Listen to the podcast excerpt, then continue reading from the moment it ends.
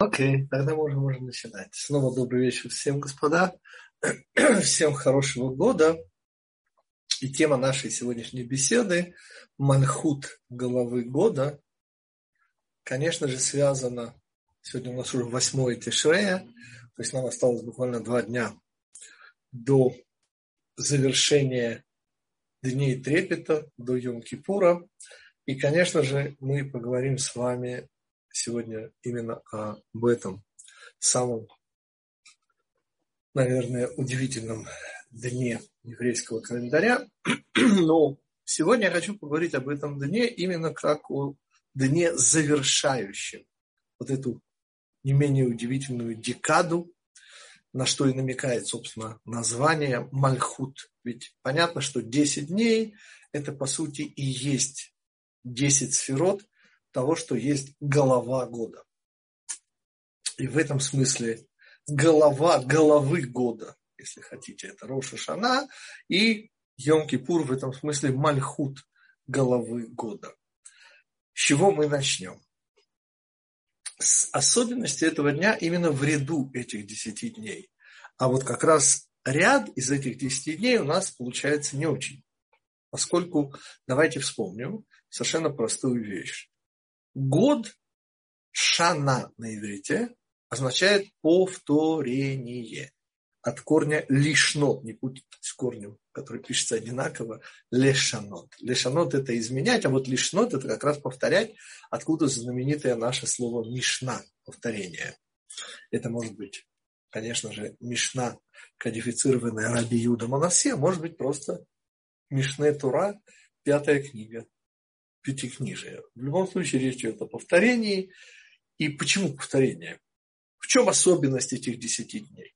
И самое первое, что мы о них должны сказать, что слово шана, шин, 300, нун, 50, гей, 5. 550, э, прошу прощения, 355.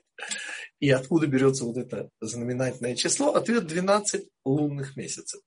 12 лунных месяцев как раз и составляют то, что следует назвать маршрутом года, повторением, заданностью. Кто не знает, господа, астрономический лунный месяц 29,5 дней, умноженный на 12 месяцев, естественно, дает нам 355 с хвостиком. И это значит, что 10 дней в кавычках не считаются. В каком смысле не считаются? В чем особенность этих 10 дней, в чем особенность головы, и об этом мы немножко говорили уже более месяца назад, когда, собственно, впервые затронули эту тему. Сейчас мы скажем чуть-чуть больше. Что именно делает эти дни столь удивительными, и каждый из них столь неповторимо уникальным. Дело в том, что 12 месяцев – и в этом их назначении, об этом свидетельствует слово «год» повторения. Это построенность времени ровно так же, как построенность пространства. Но что мы учили с вами уже пять недель тому назад, то помнят, господа, помните удивительных три еврейских слова общекоренных, я напоминаю вам. Мы учили, что оказывается на иврите слова беременность, гора, и размышление – это слова одного корня. И связь была высота. Да. Ну, тема, где это раскрывается в полном объеме, это называется так очень завлекательно э, высота, э, высокая беременность размышлений. Ну, я просто соединил каламбуре. Естественно, незаметно для русскоязычного уха каламбуре.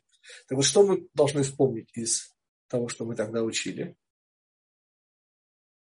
Что удивительность точки в ее ненаправленности, и я позволил себе процитировать Булат Шаловича Куджаву, любую сторону твоей души. Вот эта точечность, и отсюда, конечно же, ассоциация с син, точкой сингулярности, большой взрыв, который уже 8 лет не теория, а установленный в астрофизике факт, и мы с вами говорим о удивительности точки не только с математической точки зрения, но и с физической. То есть математической нет, не занимает места, простите, точка.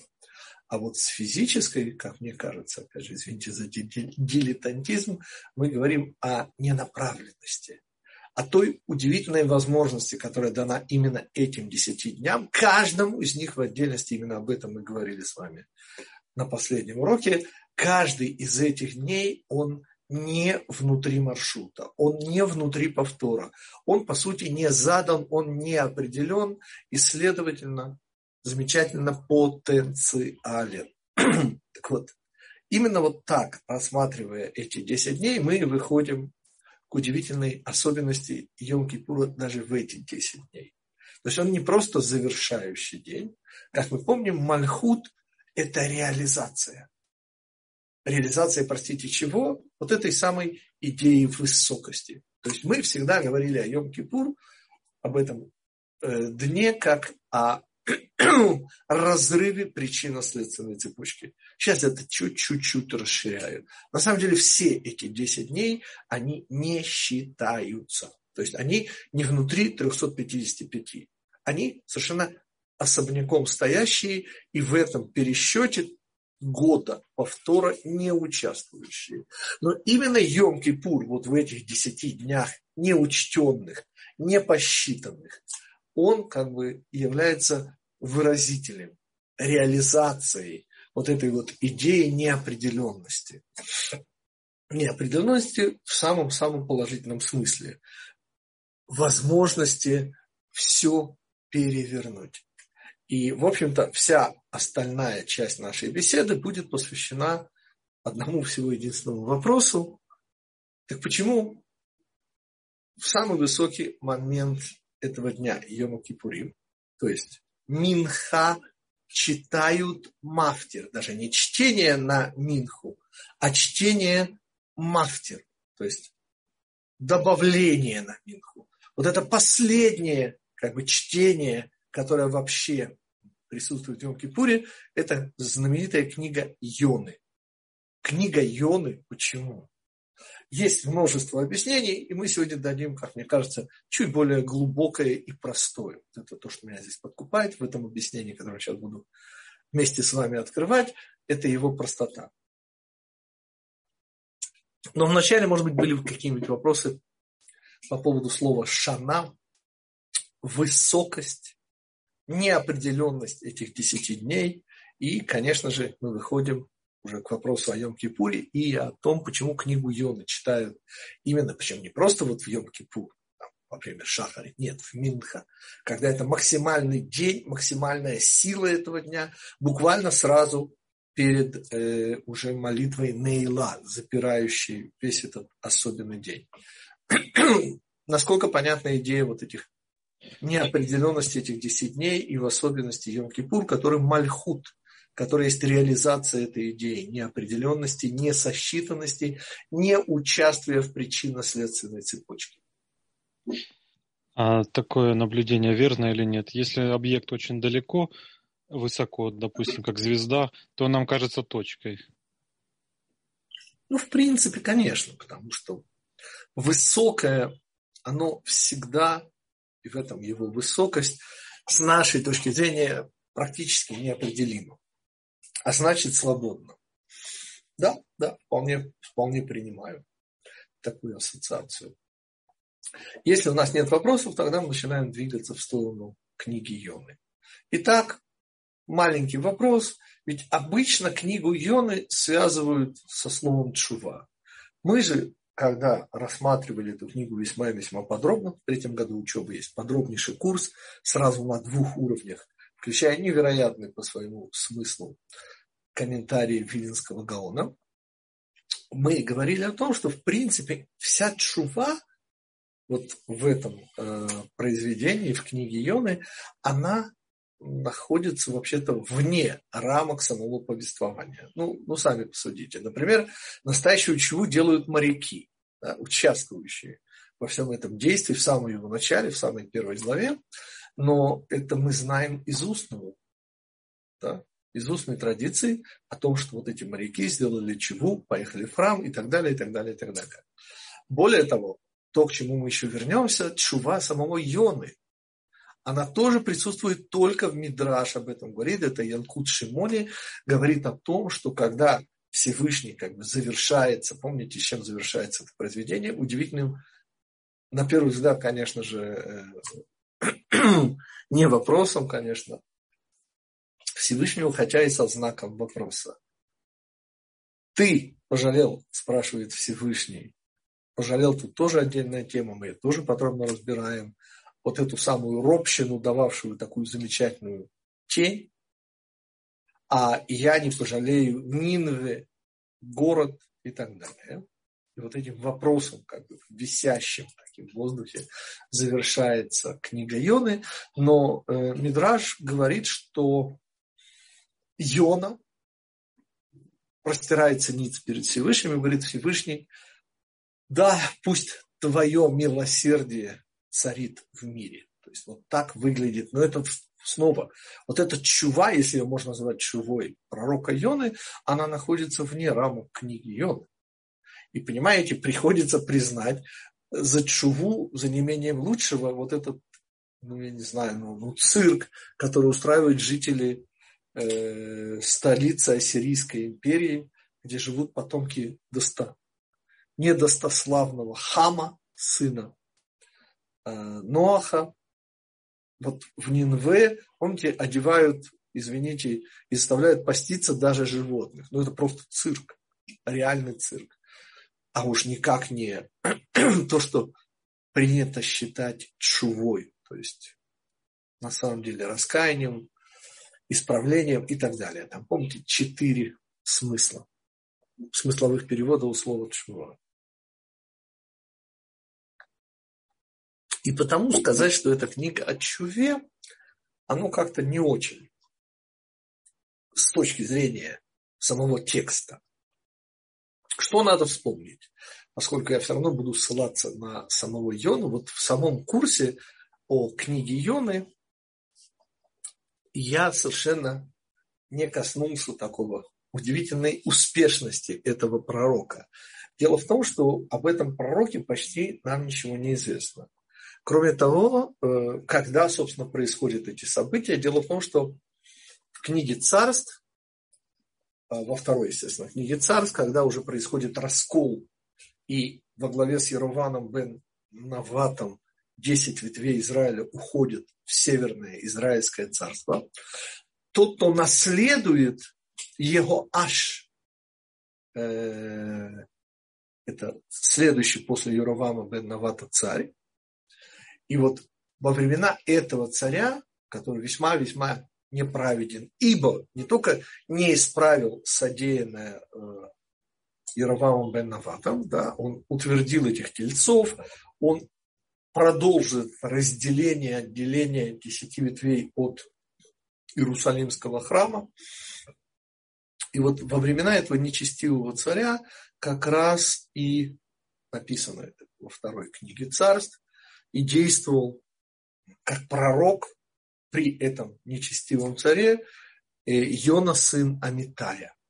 И мы говорили о этом имени в курсе, я сейчас не буду касаться. Помните, главное слово э, курса о книге Йоны – это то, что слово, не появляющееся в книге Йоны, когда перечисляются характеристики Всевышнего, слово «истина» на чем и построена вся фабула этого произведения.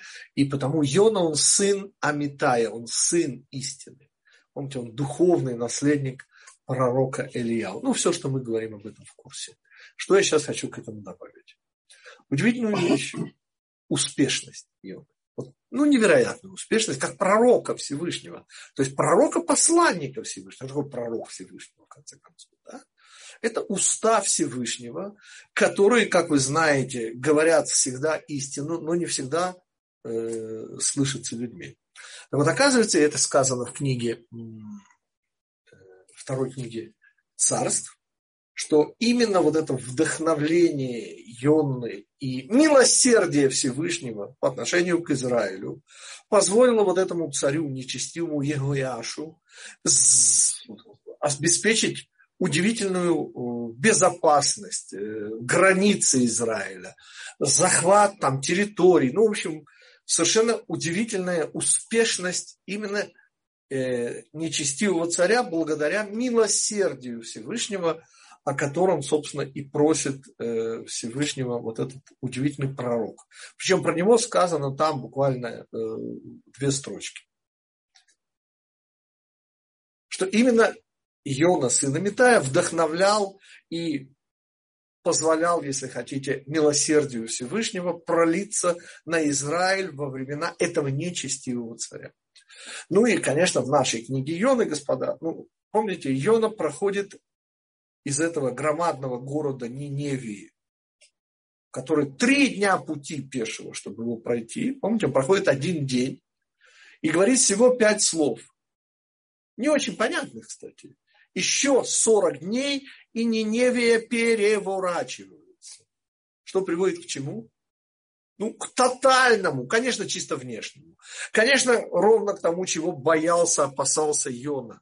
Да, ведь чего он опасается? Он опасается, что они, не имея сильного Ецарара, устроят цирк, который они устраивают, а Всевышний, чье вообще-то поведение, скажем так, с точки зрения Йоны, об этом целый курс, не очень, в общем-то, объяснимо. То есть вот это отсутствие истины с точки зрения пророка Ильяу, с которого все начинается, и его ученика и духовного наследника Ионы, сына Амитая, вот это отсутствие истины, ну, видимой истины, естественно. Не, не дай бог нельзя сказать о действиях Всевышнего, но отсутствует вот это вот. И в результате, конечно же, Йона в конце концов кажется абсолютно прав. Ведь действительно мы знаем из истории, что ассирийское царство, чьей столицей была Ниневия, и является орудием изгнания десяти ветвей и до сегодняшнего дня их непребывания в известном нам цивилизованном мире. То есть, в общем, чисто исторически получается, что он был прав. Но так же не бывает, господа. Ведь мы же не случайно сейчас процитировали Мидраж, где Иона признает, конечно же, делая в этом смысле чуву, да, за границами книги. Да, это мидраж, но тем не менее. Ведь понятно же, что Всевышний не бывает неправ, ибо он Всевышний. Так вот, еще раз. Наш вопрос.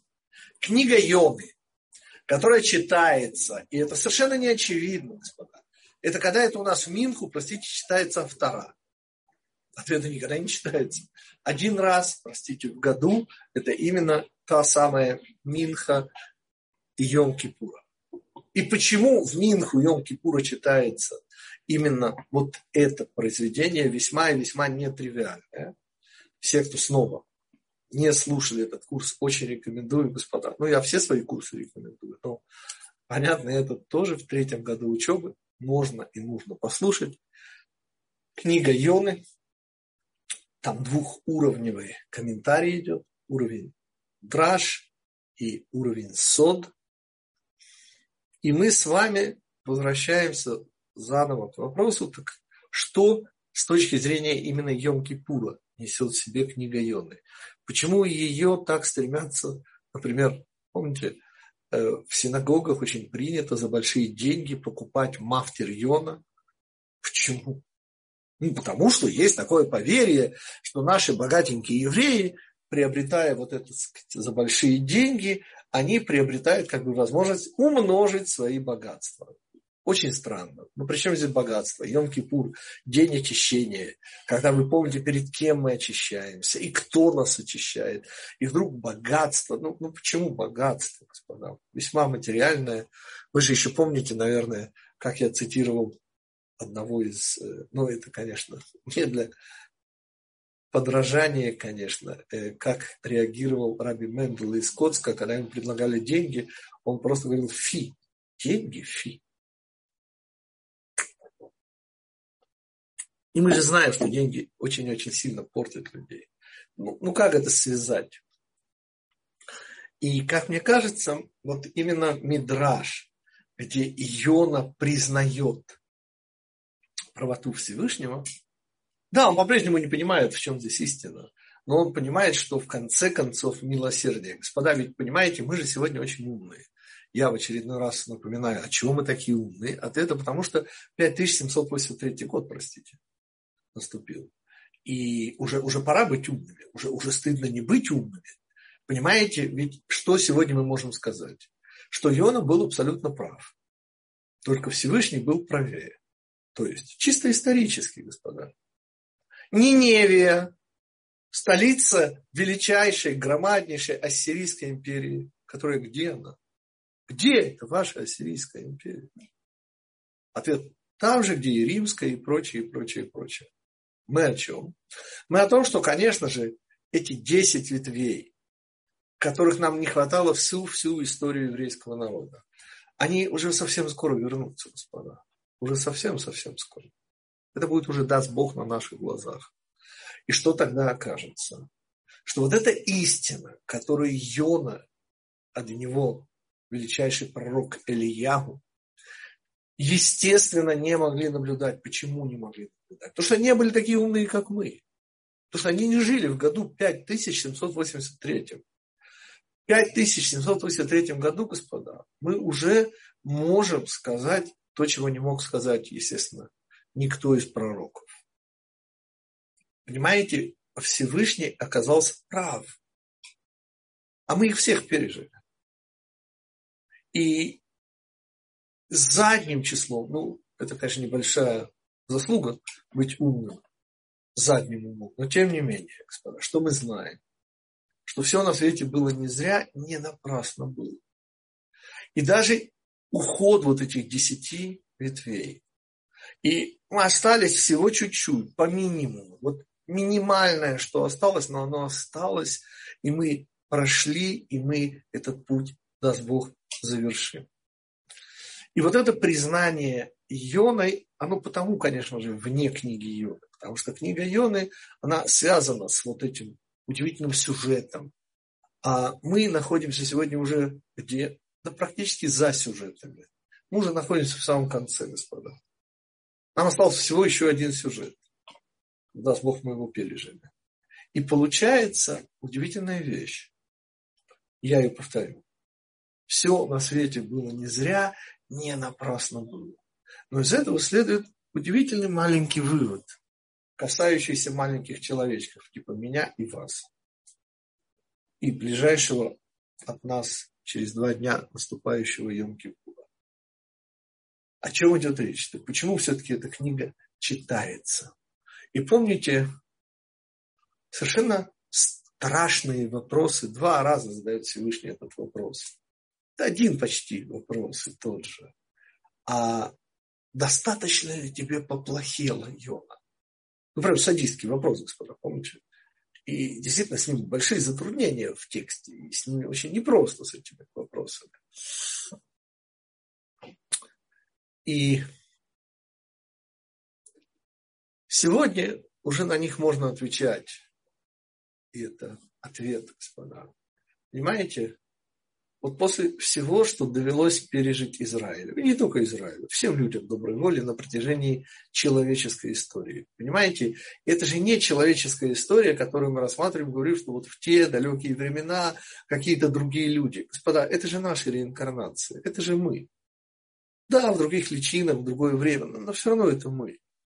Те самые люди, которые так мало изменились, а на самом деле изменились очень серьезно, потому что ведь все плохое в нас, оно уже, слава Богу или не слава Богу, кто как чувствует, оно снаружи. Оно уже не прикрытое. И также во всем мире, так и внутри того внутреннего мира, который в нас.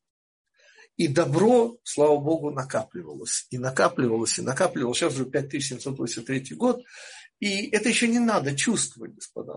Но, но это еще откроется. Совсем уже недолго осталось ждать. Откроется, что действительно вот все на свете было не зря. Не напрасно было. И книга Йоны, которую мы читаем именно в таком вот варианте, который привязан к времени, который, в общем-то, ограничен, где в конце не раскаяние Йоны, где в конце вот этот вот удивительный вопрос Всевышнего. Как можно не пожалеть? Так вот этот вопрос, если посмотреть сегодня исторически, окажется, что все ради Израиля, господа, все ради добра, все ради людей доброй воли. И вот это Ниневия, помните, чего боится Йона? Чисто исторические вещи. Ну, ну вы представляете Йона, который вообще-то пророк при, ну, мягко выражаясь, не самом праведном израильском, отколовшемся царе, который продолжил неславное дело Еровама бен Навата, Егояш. И Йона, будучи при нем пророком, оказывается провозвестником, проводником милосердия, где Всевышний проливает милосердие на Израиль. Просто того, что плохо Израиль. Это из книги Царств второй. И он абсолютно успешный пророк, только вдумайтесь. Пяти слов ему хватает, чтобы перевернуть, ну, по сути, столицу мира тогдашнего. Я сейчас говорю о материальном мире тогдашнем. Да? Величайшая Сирийская империя, ее столица Ниневия, Нинве. И ничего не сказано о его действиях там, во времена царствования Иояша. И, тем не менее, это супер успешная его деятельность. Понимаете? Кто еще из пророков может похвалиться вот таким удивительным милосердием, которое шло через этого пророка на Израиль. Да, на 10 ветвей, не на 12, но тем не менее.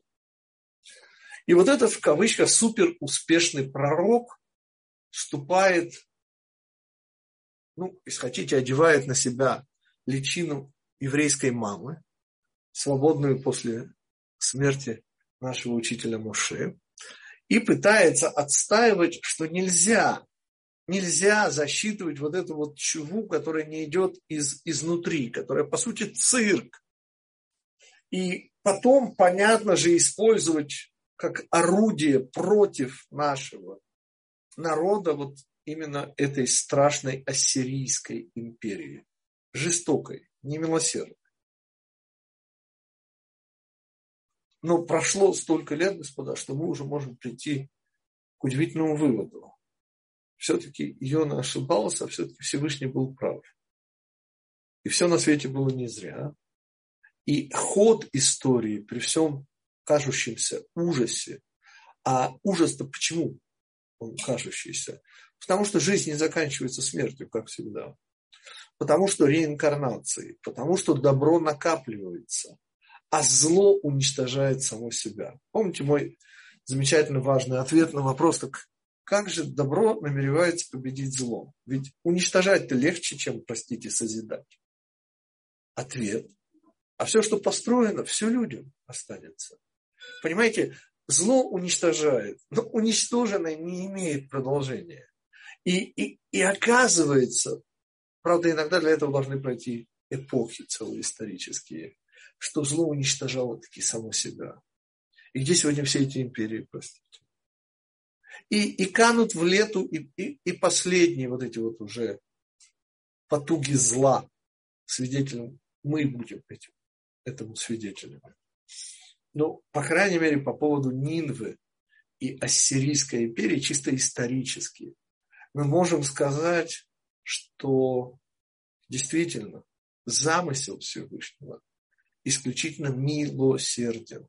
И в этом именно ну, неограниченность замысла Всевышнего, что кажущееся немилосердным милосердие. Ну ведь как можно с точки зрения Ионы, пророка, который смотрит и видит, он, он видит же то, что есть.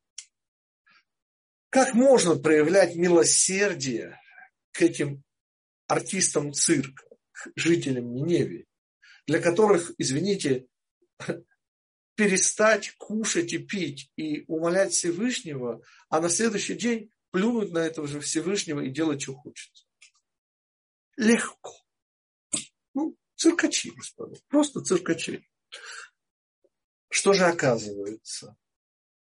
Что когда Всевышний проявляет милосердие, вот то милосердие, которое с точки зрения Ионы, пророка истины, нельзя проявлять, недопустимо проявлять, поскольку оно отражается в результате на добре, на носителях добра, на Израиле.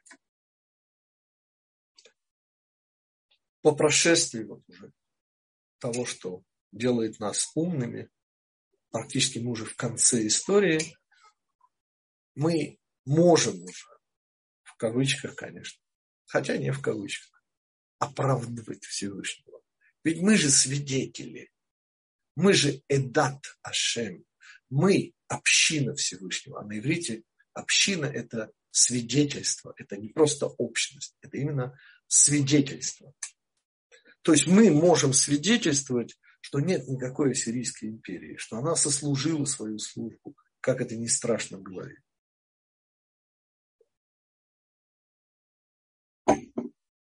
И мы уже подходим к Йом-Кипуру и к тому, от чего книга Йоны читается на пике этого дня очищения. Напоминаю, что само слово милосердие рахамим имеет в корне своем слово рехем, а рехем это женская матка, а легкая перестановка слов, помните комментарий Равмой Шапира, дает нам слово махар. Махар, то есть завтра. И помните, мы объясняли со ссылкой на Рава Моше Кордуверо, что такое милосердие. Ответ – время. Да-да, господа, просто время. А что такое чува? Ответ. Ответ тоже время. Это просто время. То самое время, внутри которого мы находимся, но в выигрышной ситуации. Мы-то уже в конце времени. Чего нельзя сказать о пророке Йоне. И с нашей точки зрения уже, в общем-то, легко объяснить, что когда Йона вне рамок книги Йоны признает правоту Всевышнего, он признает истину, ту самую неограниченную временем истину. Он, конечно же, находится именно в нашем положении, где мы уже столько всего прошли, что удивить нас сегодня реально невозможно. Нет, мы, мы еще будем удивляться. Но это, как бы сказать, уже тактические такие вот вещи. Стратегические же. Все, все уже закончилось. Как это говорили наши мудрецы еще в далеком э, Рав Авраам Ицхакуб говорил это в далеком 1932 году.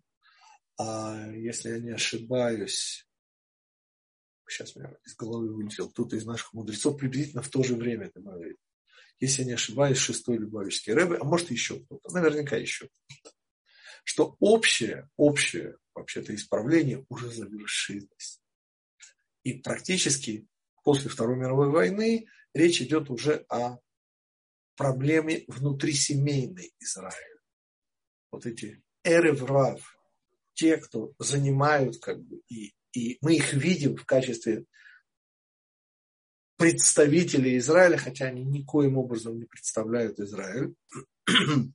Вот это уже последняя клепа, оставшаяся нам. Вот это самая пыль, которая отделяет нас от Всевышнего. Уже ничего между нами и Всевышним нет, кроме вот этой застилающей глаза пыли.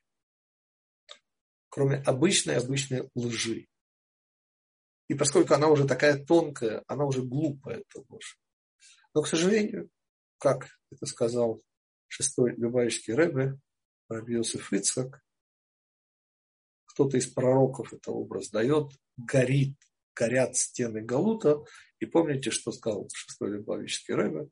Он сказал, что евреи, отождествляющие себя с Галутом, горят вместе с этими стенами.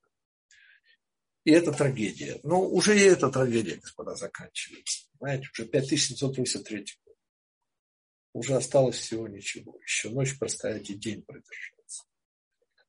И когда мы сегодня объясняем, элементарно просто объясняем, так что, собственно, несет нам именно в Йом-Кипур, в контексте Йом-Кипура книга Йоны, ответ элементарно простой.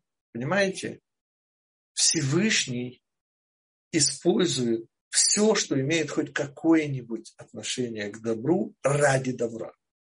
И когда носителями этого ну, внешнего добра, вот как Ассирийская империя, является, по сути, мерзавцем, то и тогда вот это добро, оно не пропадает. Оно все равно работает на замысел Всевышнего. То, чего не могу видеть. Йоны, потому этого нет. В рамках книги это есть Мидраши, который говорит о том, как продолжалась с точки зрения Йоны, вот книга Йоны. То, что он признает правоту Всевышнего, находится вне рамок книги. Но для нас, господа, это уже понятно и очевидно. И это значит, что книга Йоны потому читается на пике Йом-Кипура, что ее смысл для нас в рамках Йом-Кипура, я сейчас говорю об очень узком смысле, он один. Все на свете было не зря. И любые, любые наши, самые маленькие, самые нерешительные, самые слабые попытки да, сделать чуву имеют смысл. Отсюда, кстати, сразу получается и про наших миллиардеров, которые за большие деньги покупают себе мафтерьон. Казалось бы, ну, ответ даже это имеет смысл. Представляете? Вот даже этот самый миллиардер, который дает на синагогу какие-то деньги, из которых очень немного, может быть, из этих денег пойдут на что-то реально хорошее, но снова, поймите, все, что пойдет на плохое, оно исчезнет. А вот то, что пойдет на хорошее, оно останется. Оно все людям останется. Потому что рукописи не горят. И потому что любая попытка добра, я даже не говорю о добре, но даже попытка, любое телодвижение в сторону добра, оно имеет смысл. Даже цирк, который устроили ассирийцы, в древней Ниневии. Даже это не пропадает просто так. Даже это Всевышний приплюсовывает добру. Да, носители здесь будут ни при чем. Но само добро никуда не девается. И вот это вот главный смысл. Именно перед молитвой Наила, что нужно помнить? Что все имеет смысл. И даже самое маленькое, наше, самая скромная, самая как-то ни на что не претендующая попытка сказать хоть одно слово с чувством, с толком, с расстановкой. Все 10 дней, и потому так это подчеркиваю возвращаюсь, каждый из которых стоит особняком. В каком смысле особняком? Они, конечно, связаны, эти 10 дней. Но каждый из них, тем они отличаются от 355 дней повторения, когда мы уже идем по заданному маршруту.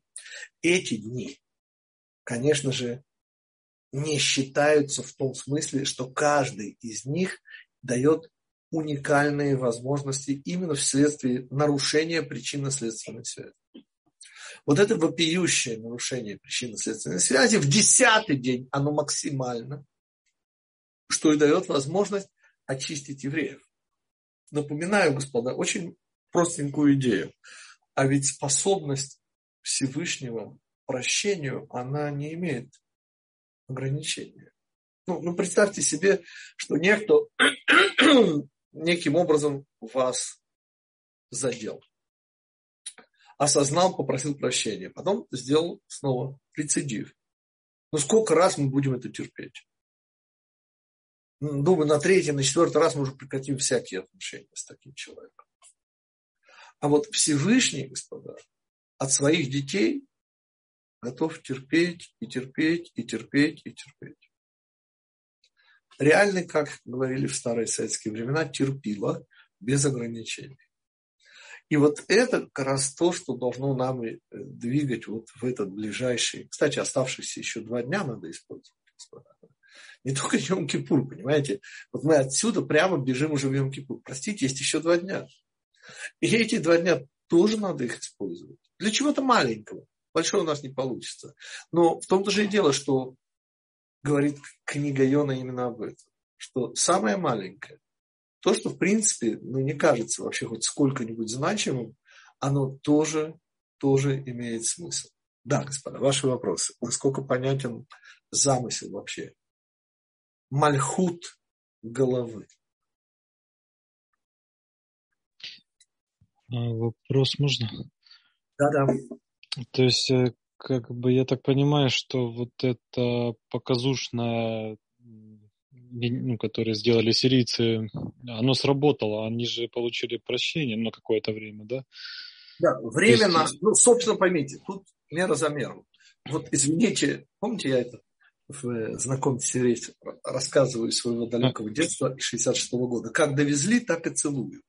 Ну, помните, э, Маруся посылает им, да, этим польским мотоциклистам, которые довезли ее к ее любимому Янику, она посылает им, э, ну, договариваясь, поцелуй. Она говорит, как довезли, поскольку дальше стреляли. Тут ты уж сама пробежишься. Это... Вот. Завезли, так и целуют. То есть здесь ровно так же, господа, понимаете? Вот как они сделали чуву, вот ровно так же они и преуспели. То есть на время, конечно. А меда, негит не да, да? Или, то есть, ну, да, конечно. То есть, Мера, э, результат меры. Смысл тот, что я продолжить хочу, что они, как это бывает у Всевышнего, когда э, нечестивые что-то делают хорошее, им оплата в этом мире. Ну, для того, чтобы ну, выровнять баланс. Да, конечно, то есть, конечно. То есть не, не в будущее считается, ну, в доброт она добавляется, а им именно оплата здесь. Ну, как... Но при этом в этом абсолютно Всевышнем совершенно верно используют их, но и для нас тоже. Угу. Ну, также, я так понимаю, богачи, они получают, они не, не, не зря же богачи, они понимают, куда деньги вкладывают, поэтому они получают здесь уже, да? Ну, я не знаю. Тут, тут сложнее, ну, тут сложнее, да, я согласен. Миллиардеры, злодеи. Нет, я не про злодеев, да. Я Мы про... имеем в виду, что, конечно же, э, абсолютно обычно, снова, господа, я просто исхожу из своего жизненного опыта, а мой жизненный опыт подсказывает мне, что абсолютное большинство тех денег, которые жертвуются на даже самые хорошие вещи, обычно как бы до цели не доходят. Но какая-то часть, наверняка, что-то остается. Хочется верить. Что не, я тоже думаю, что здесь что в синагогах что-то остается и на что-то хорошее. Нет, и слава, Богу, да. слава да. Богу. Помните, я вам рассказывал когда-то давным-давно, это был, по-моему, 87 год, и я возмущался, услышав э, пожилой раввин, который меня тогда учил Торе, заметив это возмущение, речь шла о том, что некий миллиардер, по тем временам 100 тысяч долларов было, ну, как сейчас миллион, 1987 году, потратил в самом дорогом отеле Иерусалима на свадьбу дочери там вот какую-то невообразимую сумму. А я, поскольку был молодой рьяный тогда, позволил себе возмутиться и сказать, ну как же так, ну можно было сделать за половину цены, простите, ну супер роскошную свадьбу, да, а, а половину дать нуждающимся. И могу сейчас оценить, я и тогда, конечно, оценил, Э, разумность, житейскую разумность э, моего учителя, который сказал, деньги хотя бы ушли на что-то хорошее, но все-таки свадьба. Да? А вот неимущему бы все равно их не дал. Так хотя бы они ушли на мецу, на что-то достойное. Уже хорошо. Я за миллиардеров извиняюсь, просто, конечно же, они ну, не, не от Ниневи, это совершенно две, две большие разницы. Да, да, конечно, конечно. Ну, просто часть, которая та пошла в заслугу, а та в материальной, да. наверное. Да. Конечно, конечно. Понимаете, все, что идет в нехорошее, оно заканчивается. Все, что идет в хорошее, слава Богу, не закончится никогда. это нужно помнить. И вот эта часть, понимаете, вот то, что мы, ну что мы можем? Вот то, что мы можем. Каждый на своем уровне. Оно считается. И это не только Йом-Кипур, там понятно. Но, но даже вот эти ближайшие два дня, ну, тоже считается. И если вдруг кто-то что-то скажет, я имею в виду в молитве, какое-то слово произнести с особым каким-то внутренним смыслом, вот, оно того стоит. Понимаете, эти дни, они все, вот все эти 10 дней, каждый из них сам по себе, они все вне причинно-следственной цепочки. Ну, в особенности, конечно же, это вот просто вопиющий. Это вот разорванность этой причинно-следственной цепочки, это именно Йома Кипурим.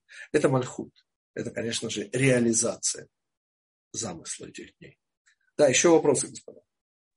Гавгитик, скажите, пожалуйста, а вот интересно, то, что Творец так относится с милосердием к жителям Нинвеи, это же дает возможности и к евреям тоже более милосердно отнестись? Нет, там вопрос был как раз наоборот. Нужно вспомнить. Что беспокоит пророка Иона? Что Гоим, поскольку у них, э, они это все делают на уровне цирка, да, то это будет как раз возможность шпынять евреев. Сказать, видите, Израиль, вам пророков присылают, вам вот гои послушались, а вы же почему не слышали? Но это снова в рамках, господа. Когда же мы рассматриваем весь замысел Всевышнего, то, то здесь нам придется признать, что то, что они послушались, ну, как Андрей говорит, да, ну, что оно им помогло, где они сейчас? Временно, конечно, помогло. Временно все было... Но это ровно та временность, помните мой всегдашний пример, когда э, человек, прыгая там, с сотого этажа на уровне 70 будучи спрошен как, он говорит, пока ничего. Вот это вот пока ничего, это ровно то, о чем мы говорим.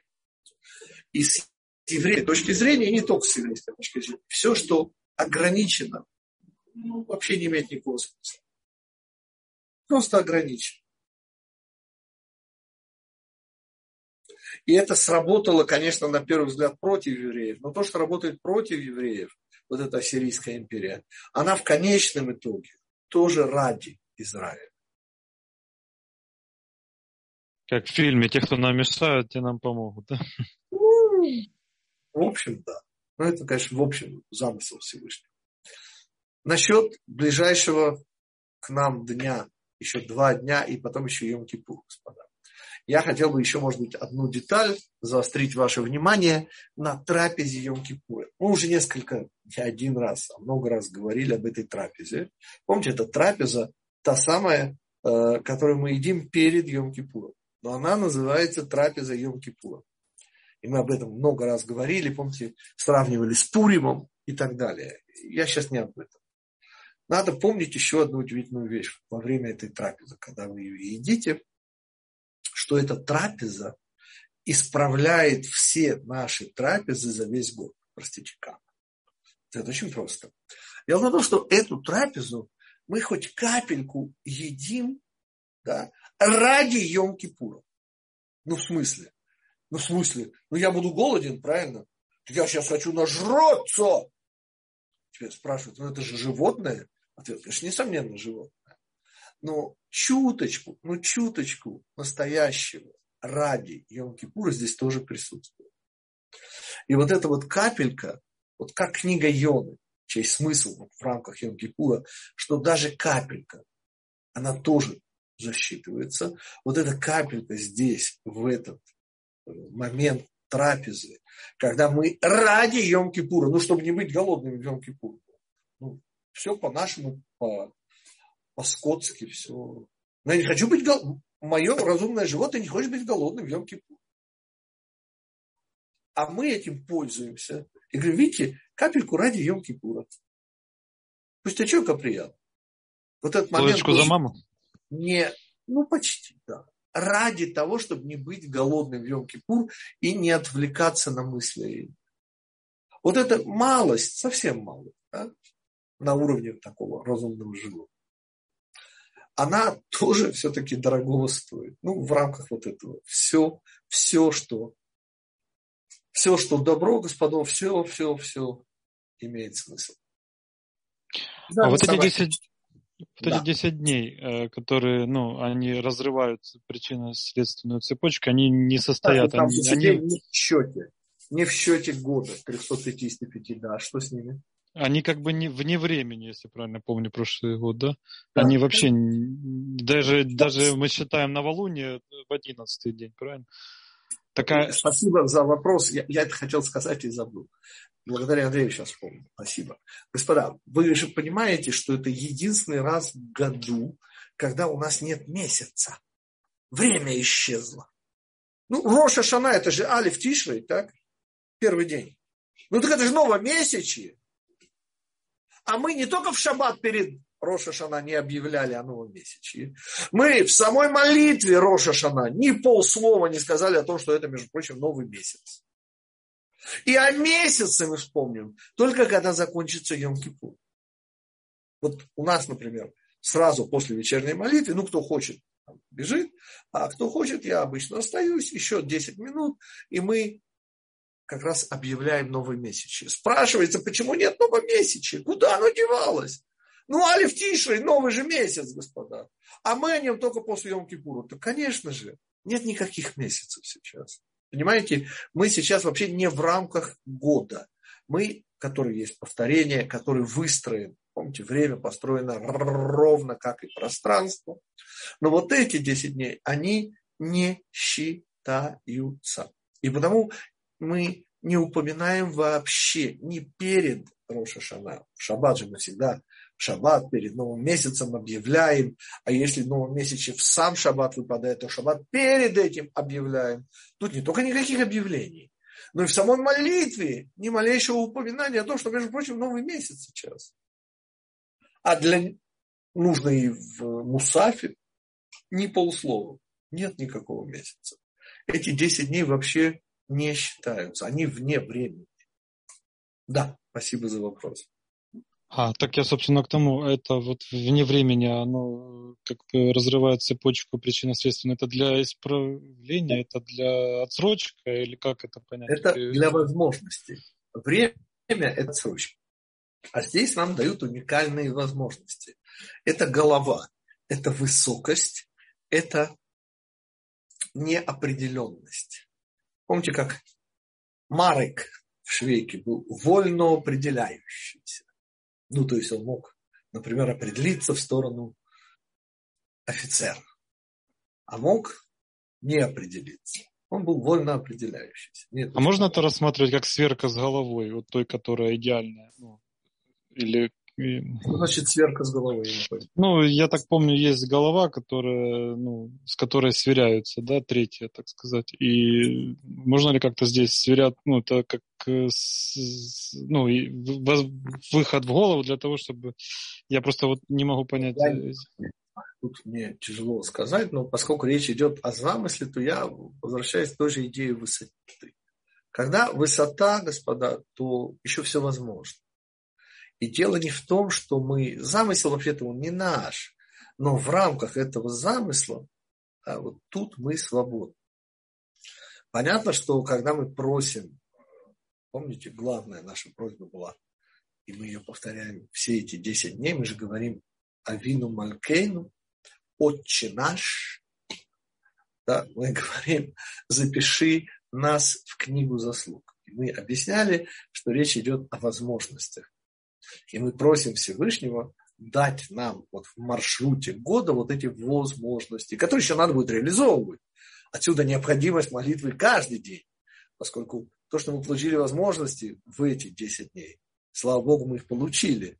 А вот по поводу реализации, будьте любезны, придется стараться и работать каждый день. Но тем не менее, именно сейчас есть возможность просить возможность. То есть можно ли это понять как мечтать? Сейчас, да, конечно, именно сейчас, конечно. То есть мечты как бы они не ограничены, то есть ничем. Да, можно ли это как понять, что сейчас это как что-то наподобие мечты вот в маршруте года выполняют э, задачу не дать нам раствориться в суете, не дать нам забыть о своем божественном происхождении. Но когда мы говорим о мечтах вот в эти 10 дней, мы просим Всевышнего в замысел года включить еще возможности. Я прошу прощения, а можно вопрос? Да, то, э, то есть э, мы же говорим, что эти 10 дней, они вне времени, потому да. что как бы они напрямую связаны с Хеседом Всевышнего. А э, да. время – это Рахамим, то есть это, это уже более низкое состояние. И поэтому, да. как бы, и поэтому, собственно говоря, не может быть э, Рахамим в Хеседе. Ну, более низкое состояние, то есть в чем-то ограниченное. Да. да. Рахамим, как мы знаем, это соединение Хеседа и Гуры. Да. Так, в чем вопрос? Э, ну, что, может быть, как бы это объяснение тоже имеет место быть. Ну, конечно. Просто об этом мы правило говорим. Помните, мы объясняем, что при всей судебности Роша Шана мы говорим там о снаружи мантия судьи, а, а внутри папа. А вот э, в Йом-Кипур будет прямо наоборот. При всей, как бы, э, ну, в кавычках, доброте этого дня. На самом деле это тоже день очищения, который, по сути, есть Иисус. То есть, Потому что... В мантию Хеседа суд. Да, а, потому что Йом-Кипур э, у нас, его функция, как бы э, там была констата, в констатация факта, что ну, как бы судился весь мир поэтому. А теперь как бы функция исправления э, мира. Реализация. Ну, в том числе и исправление. Ну да, конечно. И поэтому как бы у нас э, там э, сплошной хеседа, а здесь у нас уже как бы э, хеседа, ну как бы там у нас не здесь... сплошной хесед, господа, тоже не надо Там не сплошной хесед, как, как и здесь не сплошная гбура. Ну да. Не, ну а я имел в виду как основополагающий, как Мы переходим. Там мы, несомненно, акцент на хесед и да. гура вспомогательно. Здесь же акцент на гуру и хесед вспомогательно. Вот это переход, вот, вот эти 10 дней. Слушайте, это 10 сферот, в конце концов. Ну, ну Окей, да. господа. Я э, снова хочу напомнить, что следующий урок у нас будет не в воскресенье через неделю, а через 10 дней, потому что в воскресенье у нас уже РФ, это вечер праздника Суккот э, урок в суке, он в среду, второй день Холя Моэда. Ну, для заграницы это первый день Холя Моэда. Мы специально сдвинули, чтобы не было проблем. И тех, кто из Северной Америки тоже могли бы присоединиться. Мы делаем урок в суке. Значит, еще раз, вместо воскресенья это будет среда. Вот после среды у нас опять в воскресенье не будет урока, и только через уже две недели будет наконец урок, мы войдем в колею. Войдя в колею, будем из нее не выходить. Как и полагается, 355 дней слово шана. Шин, нун, гей. Колея. За все надо платить. Так вот у нас в среду нестандартное время, скорее всего, это будет 18.30 иерусалимское время. Может быть, это будет 18.45. Да, это будет урок из суки, именно онлайн урок из суки. Может быть, же задавать вопросы, как сейчас. Все будет в зуме, все будет как обычно. Но единожды это будет, поскольку в воскресенье у нас урок пропадает, и после этого снова пропадает. У нас сейчас два воскресенья не будет уроков. Но, конечно же, в среду 18.30, может быть, заранее извиняюсь, это чуть-чуть позже начнется. Но трансляцию мы начнем в любом случае в 18.30, даже если урок будет там на 15 минут позже, заранее извиняюсь. И после этого снова в воскресенье у нас э, это э, перед Шмине Церы тоже у нас не получается урок, и уже потом, уже, соответственно, в слово шана будет использоваться, уже в колею мы войдем, и все будет уже за сим желаем всем. Вопрос, можно? А, вопрос. У меня технический вопрос. Если это онлайн урок, то тогда я не могу присутствовать на уроке в Суке. Почему? Ну, потому что мне нужно будет обеспечить вам трансляцию в ну, YouTube. Решим этот вопрос как-нибудь, не волнуйтесь. Кто-нибудь, кто не сможет присутствовать извне Израиля, да, и он сделает трансляцию на этот самый. ну, попросим, все будет. Ну, Можно хорошо. тоже последний вопрос? Да, конечно. Рав Гитик, скажите, пожалуйста, а почему вы, а как вы так вот уверенно говорите, что 10 ветвей или 10 э, колен тоже соберутся? А если они ассимилировались так, что э, ну, они сами я, не знают, я, кто? Я, как я поясню. Угу. У нас э, учился такой достаточно нестандартный юноша, который, э, ну, по многим параметрам, он, кроме всего прочего, ездил в Гуанчжоу. Это такой пятый по размерам город Китая, но столица финансовой. В этом городе Гуанчжоу, где у него были какие-то там... Вот он как раз и повстречал некого молодого человека и даже записал, после чего оказалось, что оно не записалось. Я, я такого еще не слышал, понимаете? Вы понимаете, когда берешь телефон и включаешь, так оно всегда записывается. И вот этот молодой человек рассказал, что у них там, в горах Афганистана, и там они все находятся, и, и так далее. Э, это уже заканчивается. Это мы скоро все увидим. Вот отсюда идет вот не просто вот я, я, я имею это из первых рук. То есть человек слышал человека из этих десяти ветвей, который оказался неким образом в Гуанчжоу. Вот. И он, так сказать, прямо оттуда, из вот этих вот афганских гор, куда никакого доступа нет, мы знаем вот куча там племен, всяких племен там.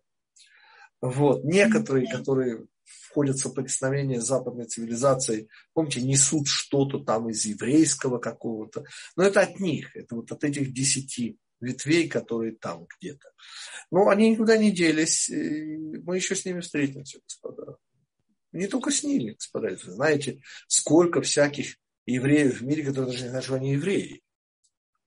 А некоторые даже знать не хотят. Никуда не денутся. Все соберемся. Можно еще вопрос, Равгитик? Понятно, спасибо. Можно вопрос, Равгитик? Да, да, да, Роман, Если, если у нас сейчас получается период, в который мы, мы можем изменить на уровне теории, на уровне идеи, Получается, что есть периоды, где мы можем изменить на уровне формы и на уровне задействования. Вот можно... Вот это что за периоды? здесь мы получаем в эти 10 дней, мы получаем возможности, а реализация их 355 дней, шана, там уже колея. И те возможности, которые мы сейчас не получили, не будут присутствовать все 355 дней. Но присутствующие возможности, их же тоже нужно, извините, форма и задействование, конечно несомненно. То есть сейчас мы как бы выписываем то, что выбор. нам необходимо. Там Ой. тоже будет выбор. То есть сейчас утверждается программа уроков. И все, что не попадет в эту программу, не будет. Но как мы будем учить эти уроки на протяжении 355 дней, то есть шана, то есть повтора заданности, вот это, конечно же, будет выбором каждого дня. Так, а... Отсюда, да. Есть ли в ГИТе какой-то, какой-то, как бы сказать это правильно, а, прилепленность вот этих моментов к каким-то праздникам года. В какой-то праздник года мы можем изменить форму, там будем больше этим работать, а в какой-то праздник будем работать над задействованием.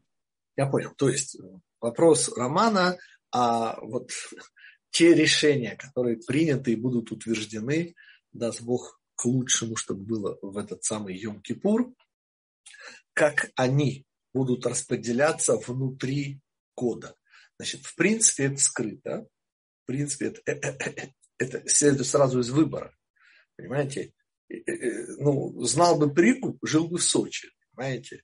То есть каждый день он, он в этом смысле нужно пытаться.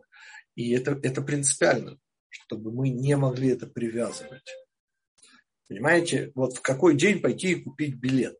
Понимаете, вот, допустим, некий Рабинович вымолил себе вот этот миллион свой вожделен, да? И теперь ему осталось только знать. Ответ, нужно будет ходить 355 дней, каждый день покупать, а что делать?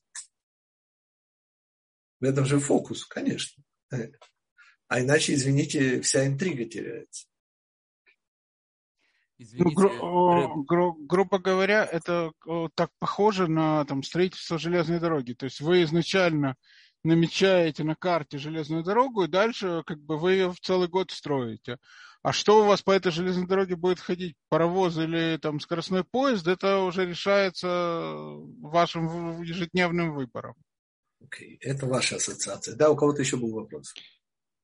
Извините, я хотел спросить, у вас записано, что будет урок еще в 20.30 сегодня. Он будет? Да. Да, конечно. Хорошо, спасибо. То есть, я извиняюсь, это получается сейчас мы на, на этапе планирования, да? Мы сейчас пока еще выбираем... Сейчас ну... возможности. То есть сейчас идет план уроков. Как мы будем эти уроки воспринимать и так далее, это наш выбор. Но все, что не будет сейчас заложено в план этих уроков, мы, естественно, будем лишены возможности услышать. Окей, спасибо. Всем גמר חתימה טובה. И даст Простите, технический да. вопрос. Урок будет в Зуме, тот, который в 20.30? Да, все уроки в Зуме. Да. Спасибо. Да. גמר חתימה טובה, господа, всем. И уже увидимся, услышимся в Суке. Даст Бог через 10 дней, в среду, По-моему, это 12, если не ошибаюсь, число. Да, 12 число. 18 Марх Тиматова. Ну, даст Бог, чтобы у вас был цом каль, легкий пост, и чтобы, даст Бог, нам удалось даже то малое, что мы можем, но чтобы оно нам удалось. Всего хорошего.